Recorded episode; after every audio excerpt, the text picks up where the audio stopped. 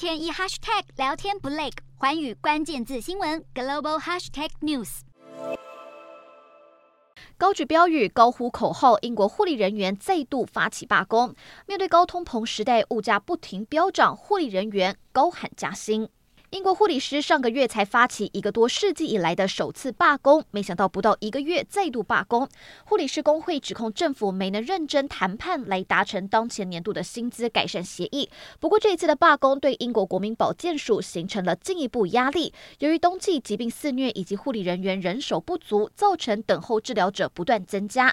目前正是公共医疗服务的需求高峰期，因此英国首相苏纳克在被质询时遭最大在野党工党党魁施凯尔。逼问愿不愿意为他造成的医疗混乱道歉。而在英吉利海峡的对岸，法国也在酝酿罢工。工会动员在法国当地时间十九号展开全国性罢工，计划瘫痪公共运输，让学校停课，并在各大城市游行，以抗议总统马克宏的年金改革计划。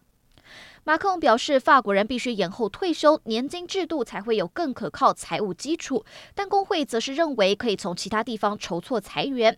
法国国会在未来几周将就年金改革进行辩论。工会成员的目标是利用新冠疫情留下的广泛不满以及持续上演的生活费危机，激发对这项计划的反弹声量。